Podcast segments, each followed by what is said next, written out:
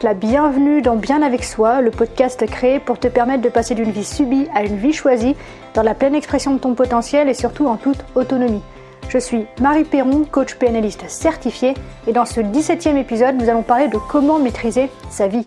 Alors, juste avant d'entrer dans le vif du sujet, sache que je viens de créer une formation qui est toute belle, toute propre, toute neuve, dans laquelle je te parle du nouveau modèle que j'ai créé, le modèle 3R, qui te permet de passer d'une vie subie à une vie choisie et d'expérimenter la joie et la liberté d'être soi chaque jour de l'année de manière ancrée. Cela en trois mois seulement. Donc si tu es intéressé, je te reparle un peu plus à la fin de l'épisode, eh bien n'hésite pas à te référer au lien qui se trouve dans la description de ce podcast et ainsi tu pourras accéder donc à ce fameux contenu. Je ferme la parenthèse ici, on entre dans le vif du sujet. Donc, comment maîtriser sa vie? Pour ça, j'ai envie de te présenter un des outils les plus puissants qui m'a été enseigné et que j'utilise personnellement tous les jours, le modèle de Brooke Castillo. Alors, un tout petit peu encore avant d'entrer dans le vif du sujet, je t'invite à avoir déjà écouté les épisodes 7 et 10 respectivement sur la neutralité des circonstances et les filtres de ta pensée. C'est des notions que j'aborde en détail dans ces deux épisodes qui rendront plus clair pour toi et plus simple l'utilisation de l'outil que je te présente aujourd'hui. Et c'est important que tu puisses avoir les idées claires sur les notions qu'on va aborder ensemble puisque le sujet qu'on aborde ensemble aujourd'hui, c'est pas une promesse en l'air. Et c'est vraiment de l'ordre du super pouvoir. Si tu comprends, intègres et implémentes les notions de cet épisode, ta vie peut vraiment prendre un nouveau tournant pour le meilleur. Donc l'intérêt de ce modèle, c'est de constater le lien qui existe entre tes pensées, tes émotions et tes actions, et donc tes résultats, à savoir qui tu es, ce que tu fais et ce que tu as. Donc avant de commencer, j'ai envie de te poser deux questions. Selon toi, qu'est-ce qui fait que tu es là où tu es aujourd'hui? Deuxième question, qu'est-ce qui fait que tu n'es pas là où tu voudrais être? Eh bien, je pense que tu l'as deviné, dans les deux cas, effectivement, c'est le même principe qui entre en jeu, c'est ta pensée. Comme nous dit le prologue de l'évangile selon Saint Jean, au commencement était le Verbe. Eh bien, c'est exactement de cela dont il s'agit ici, à savoir que tout commence par une pensée. Toute action démarre par une pensée.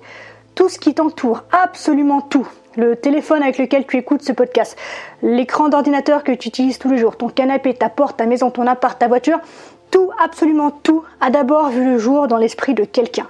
Ensuite, une série d'actions a été mise en œuvre pour matérialiser l'idée. Donc, ce que tu expérimentes aujourd'hui est le fruit de tes pensées d'hier. Et ce que tu vivras demain sera le fruit de tes pensées d'aujourd'hui. Et c'est là que se trouve la bonne nouvelle, puisque tes pensées, c'est l'un des seuls éléments de ta vie que tu peux contrôler pour les orienter en fait dans le sens de ce que tu as envie de construire.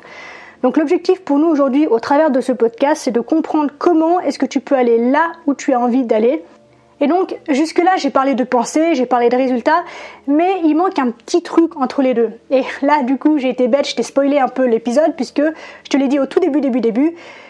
C'est pas parce que tu visualises un nouvel objet qu'il se matérialise devant toi dans la seconde qui suit. Donc, comme je te l'ai dit, la mise en place d'une série d'actions est nécessaire pour concrétiser l'idée. Mais cette série d'actions ne se met pas en place toute seule. Elle a besoin de carburant pour sa mise à feu. Et ce carburant se trouve dans tes émotions. Ce sont elles qui donnent l'impulsion à toutes tes actions ou inactions d'ailleurs, et on en reparlera un petit peu plus tard. Donc, si je résume, pour avoir un résultat, il est nécessaire d'avoir d'abord une pensée qui va générer une émotion qui fournit l'énergie nécessaire pour réaliser une action ou une inaction. Ici donc, comme je te l'ai dit au début, j'aborde cette notion au travers du modèle de Brooke Castillo parce qu'elle reprend cette idée simple qui m'avait été enseignée lors de ma formation en PNL, mais c'est un principe finalement qui se retrouve dans d'autres domaines comme la prière ou la loi d'attraction par exemple. Il s'agit de manifester ce que l'on a dans la pensée. Mais ce qui est top dans la façon de l'aborder donc par le modèle proposé par Brooke Castillo, c'est qu'il est possible de rendre l'idée concrète, presque cartésienne, mais aussi et surtout il nous donne le pouvoir d'agir et de changer la résultante de tout cet enchaînement. Et donc ce modèle nous donne bien plus de pouvoir que le simple fait de laisser l'intégralité de notre existence entre les mains d'instances supérieures, une vie finalement sur laquelle on ne peut absolument rien. J'aimerais faire une petite parenthèse ici. Comme son nom l'indique, ce modèle est un modèle. Donc ça veut dire qu'il est là pour modéliser le fonctionnement de la cognition humaine notamment. Donc ça veut dire qu'il le simplifie pour nous le rendre compréhensible, accessible. Mais c'est un modèle donc et qui est loin de reproduire l'intégralité de tous les aspects de notre cognition et plus largement de la psychologie humaine. Donc c'est un outil qui sert à rendre plus simple certains aspects de la vie. Il ne s'agit pas donc d'un cours, d'une thèse générale sur toute la psychologie humaine, soyons clairs là-dessus. Malgré tout, cet outil est particulièrement simple à implémenter au quotidien et c'est pour ça que j'ai envie de te l'offrir aujourd'hui parce que non seulement il est simple mais il est hyper puissant. C'est rapide, c'est efficace et il peut renverser une situation désagréable en quelques secondes seulement. Une fois que tu as pris l'habitude d'entrer dans l'exercice que je te propose maintenant, tu verras que ça peut tout changer en quelques secondes seulement. Donc, le modèle de Brooke Castillo se compose de cinq catégories. La première, c'est les circonstances. Donc les circonstances, ce sont les faits. Ce sont toutes les choses qui ne sont pas contrôlables, qui ne sont pas discutables, qui sont irréfutables. En général, tu la résumes en une phrase qui est formulée sans adjectif qualificatif. Et là, du coup, je te renvoie à l'épisode 7 pour aller plus en profondeur sur le sujet des circonstances. La deuxième catégorie, c'est celle des pensées. Donc elles sont ton interprétation de ces circonstances. C'est la suite de mots que toi et toi seul, j'insiste là-dessus, associent à ces circonstances. Donc ce sont des phrases automatiques dont tu es convaincu de la véracité et qui te paraissent être la réalité. Troisième catégorie, les émotions. Elles se traduisent donc en un mot et découlent directement de la pensée que tu as eue juste avant. Une émotion ne dure a priori que quelques secondes et si elle semble durer plus longtemps, c'est parce que ton mode de pensée la cultive et la maintient en vie. Donc la rumination mentale, c'est le déterminant clé en fait de la durée de vie des émotions et les émotions associées à des niveaux élevés de rumination dureront donc plus longtemps. Et c'est cette pensée constante et répétitive qui influence ton expérience positive ou négative au niveau de tes émotions vis-à-vis donc de la circonstance que tu peux expérimenter. Et comme le dit l'adage, j'ai envie de te le rappeler ici, je le sors souvent, la douleur est inévitable, la souffrance est une option. Mais ici, c'est pas le sujet, je m'égare. Donc, tout ça pour dire que une émotion se traduit donc par un mot et est générée par la pensée que tu as eue juste avant. Quatrième catégorie, c'est celle des actions. Donc c'est la réaction, donc action ou inaction, que suscite ton état émotionnel décrit juste avant. Et enfin, cinquième et dernière catégorie, c'est celle des résultats. Donc le résultat obtenu après avoir posé ton action ou inaction. Et ce qui est super intéressant, c'est que ce résultat vient systématiquement confirmer ta pensée de départ. Et c'est le concept même de ce que l'on nomme la prophétie autoréalisatrice. Et c'est comme ça que l'on crée et renforce, ancre définitivement une croyance. Et tes croyances conditionnent ta vie. Et si tu veux en savoir un peu plus sur le système de croyances, je te renvoie cette fois à l'épisode 2 du podcast. Donc pour résumer, il survient une circonstance face à laquelle nous développons une pensée. Cette pensée génère une émotion qui donne de l'élan à une action. Tout ceci menant à un résultat et ce résultat vient confirmer la pensée de départ. Et d'ailleurs, c'est comme ça que l'on constate que l'on a bien rempli le modèle lorsque l'on fait l'exercice. C'est lorsque tu arrives au constat justement que ton résultat confirme la pensée de départ et qu'en fait tu es enfermé dans un cycle dont tu ne parviens pas à sortir, donc de cet enchaînement d'une pensée à un résultat que tu ne parviens pas à maîtriser. Le postulat de Brooke Castillo repose sur le fait que tout ce qui survient dans ta vie, tu peux le mettre sur l'une de ces cinq lignes. Si je te demande comment s'est passée ta journée, ou comment est-ce que tu te sens, ou encore où en es-tu dans tes relations avec un tel ou une telle, chacune des réponses possibles à ces questions peut être associée à l'une de ces catégories. Prenons deux exemples. Le premier concernant ta relation avec une personne extérieure et le second concernant ta relation à toi. Premier exemple. Imagine que tu batailles avec ton enfant pour qu'il fasse ses devoirs. Il est sur sa console, te dit oui, je m'y mets, mais lorsque tu remontes une heure après, il est toujours greffé à sa manette. Donc sur la ligne C des circonstances, tu pourrais mettre mon fils joue à la console au lieu de faire ses devoirs. C'est un fait. Il n'y a ni jugement ni opinion. N'importe qui observant la scène peut confirmer que c'est bel et bien le cas. Sur la ligne P de la pensée, tu pourrais avoir quelque chose de l'ordre de mon fils est un bon à rien, il n'arrivera jamais à rien dans la vie en continuant de cette façon. Suite à cette pensée, sur la ligne E des émotions, tu peux poser quelque chose comme l'inquiétude, la colère ou la peur. Prenons par exemple la colère. Eh bien, avec la colère, sur la ligne A de l'action, tu pourrais retrouver le fait de lui prendre la manette des mains et de couper le disjoncteur au niveau de sa chambre. Le résultat, donc ligne R de cette réaction, c'est un fils frustré, en colère et une dispute éventuellement qui commence. De ce fait, il n'est toujours pas en train de faire ses devoirs puisqu'il est en train de se disputer avec toi. Et ce n'est donc pas de cette façon qu'il fera quelque chose de constructif de sa vie. Et paf, retour à ta pensée de départ et renforcement de ta croyance à son égard.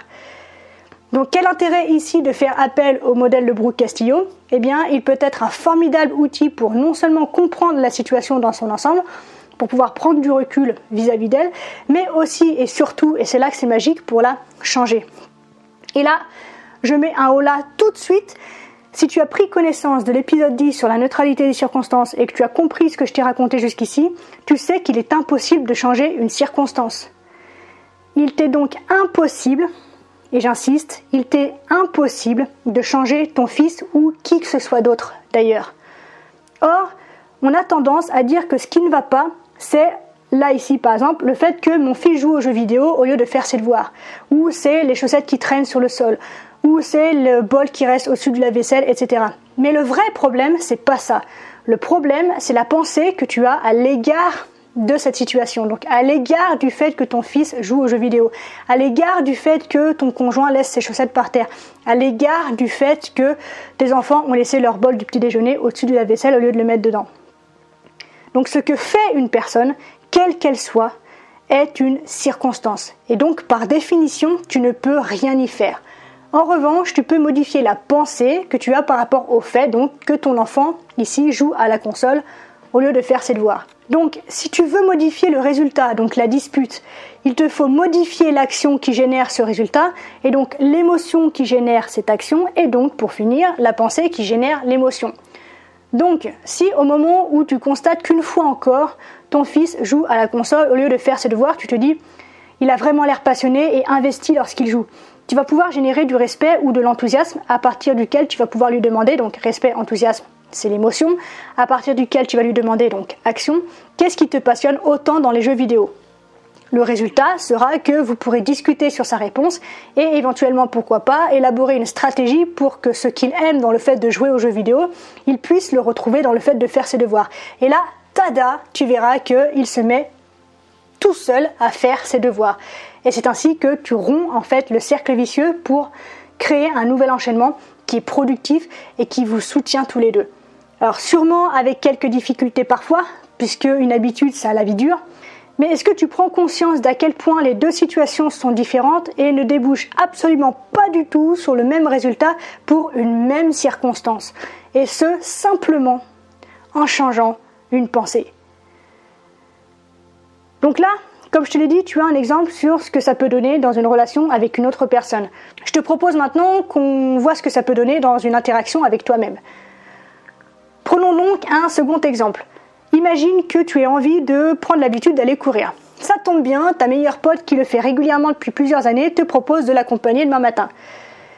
Voici donc notre circonstance. Mon ami me propose d'aller courir. Si ta pensée est je déteste courir, je ne suis pas faite pour ça. Quelle idée elle a eue de me prendre au sérieux? Non mais franchement, elle déraille. Me les cailler pour cracher mes poumons au bout de deux minutes et avoir l'air d'avoir pris une mousson en pleine poire? Non merci. Ton émotion serait sûrement de l'ordre du désespoir et du soupir, pas envie, quoi. Du coup, ton action sera d'aller courir quand même pour pas la vexer et pour pas lui faire un faux plan, mais sans aucune volonté et surtout en traînant des pieds. Résultat, tu te tords la cheville au bout de 10 mètres, ce qui confirme ta pensée de départ selon laquelle courir, eh ben c'est pas fait pour toi. Comment alors modifier ce chemin de réalisation à partir de la même circonstance? Eh bien peut-être que ta pensée pourrait être quelque chose du style Ah cool, c'est l'opportunité de m'y mettre vraiment. En plus, je vais passer un super moment avec ma meilleure amie, ça va être super sympa. Du coup, ton émotion serait plutôt de l'ordre de l'enthousiasme. Et l'action qui suit cet enthousiasme, c'est que tu chausses tes baskets le sourire aux lèvres et te rends au point de rendez-vous avec le cœur vaillant et plein d'énergie. Résultat, tu vas non sans mal, mais tu y vas quand même au bout du parcours et tu finis par être fier de toi.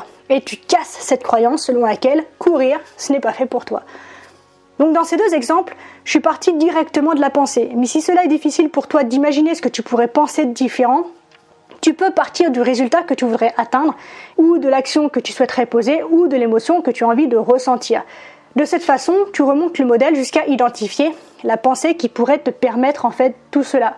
Une autre très belle utilisation que tu peux faire de ce modèle, puis je m'arrêterai là pour aujourd'hui, c'est de reprendre les deux questions que je t'ai posées en début d'épisode et de les mettre justement dans ce modèle. Ces deux questions, je te les rappelle. La première, c'était qu'est-ce qui fait que tu es là où tu es aujourd'hui? La seconde, qu'est-ce qui fait que tu n'es pas là où tu voudrais être? Pour la première, tu peux commencer par le résultat. Par exemple, je suis mère au foyer ou je suis en train de divorcer, ou je suis chef d'entreprise, et remonter le modèle pour identifier ce qui t'a mené là où tu en es aujourd'hui. Pour la seconde, idem, tu peux commencer par le résultat, donc par exemple ma carrière est un échec, ma relation avec mes enfants est tendue, ou mon entreprise prend l'eau. Là aussi, tu peux remonter pour identifier ce qui t'a mené à vivre cette situation. Et étonnamment, c'est là que ça devient très intéressant. Ici, tu devrais très vite te rendre compte que souvent, dans la ligne action, c'est justement une inaction qui s'y trouve. Et donc, c'est là que l'on peut aborder l'incroyable sujet de la procrastination, mais ce fera peut-être l'objet d'un autre épisode. Mais donc voilà, tu peux voir à quel point ce modèle peut être puissant et te permet de revenir sur une situation à un instant précis ou sur une situation plus large dans le temps pour pouvoir te permettre soit de t'inspirer de ce qui a fonctionné pour l'implémenter dans ta vie de maintenant, soit pour te rendre compte de ce qui n'a pas été, pour pouvoir changer les choses et aller vers ce qui t'inspire vraiment. Donc à toi de jouer maintenant pour aller justement vers ce qui t'inspire. Et j'ai envie de finir cet épisode sur cette fameuse citation du Dalai Lama, celui qui maîtrise ses perceptions maîtrise sa vie. Et c'est une promesse que je te fais, si tu prends ton courage à deux mains et que tu implémentes cet exercice de manière régulière dans ta vie, le simple fait de pouvoir orienter ton schéma de pensée différemment ou de pouvoir revenir dessus consciemment, ça peut complètement bouleverser ta vie dans le très bon sens du terme. Donc voilà, je m'arrête là pour aujourd'hui. Comme d'habitude, n'hésite pas à réécouter cet épisode pour en saisir toutes les notions. Si tu veux voir les notes du podcast, ce que je te conseille puisque ça sera peut-être plus comestible avec les notes sous les yeux, eh bien ça se trouve sur marieperron.com slash podcast slash p17 puisque nous sommes dans l'épisode 17. Avant de clôturer cet épisode, je me permets de te rappeler donc que j'ai mis en place une formation d'un peu plus d'une heure, gratuite évidemment, à laquelle tu peux participer, dans laquelle je te présente le modèle 3R que j'ai créé pour te permettre de passer d'une vie subie à une vie choisie et expérimenter la joie et la liberté d'être toi chaque jour, chaque instant de l'année de manière ancrée et ce en trois mois seulement. Une fois de plus, c'est pas une promesse que je te fais en l'air. Si tu implémentes ce que tu apprends dans cette formation, tu as vraiment le pouvoir de tout révolutionner en seulement trois mois. Donc, je te laisse te référer au lien qui se trouve dans la description de ce podcast et j'espère qu'on se retrouve très vite pour la suite. Je te remercie du fond du cœur d'avoir écouté cet épisode jusqu'au bout. On se retrouve très vite. Je t'embrasse, je te souhaite un excellent dimanche et je te dis à la semaine prochaine.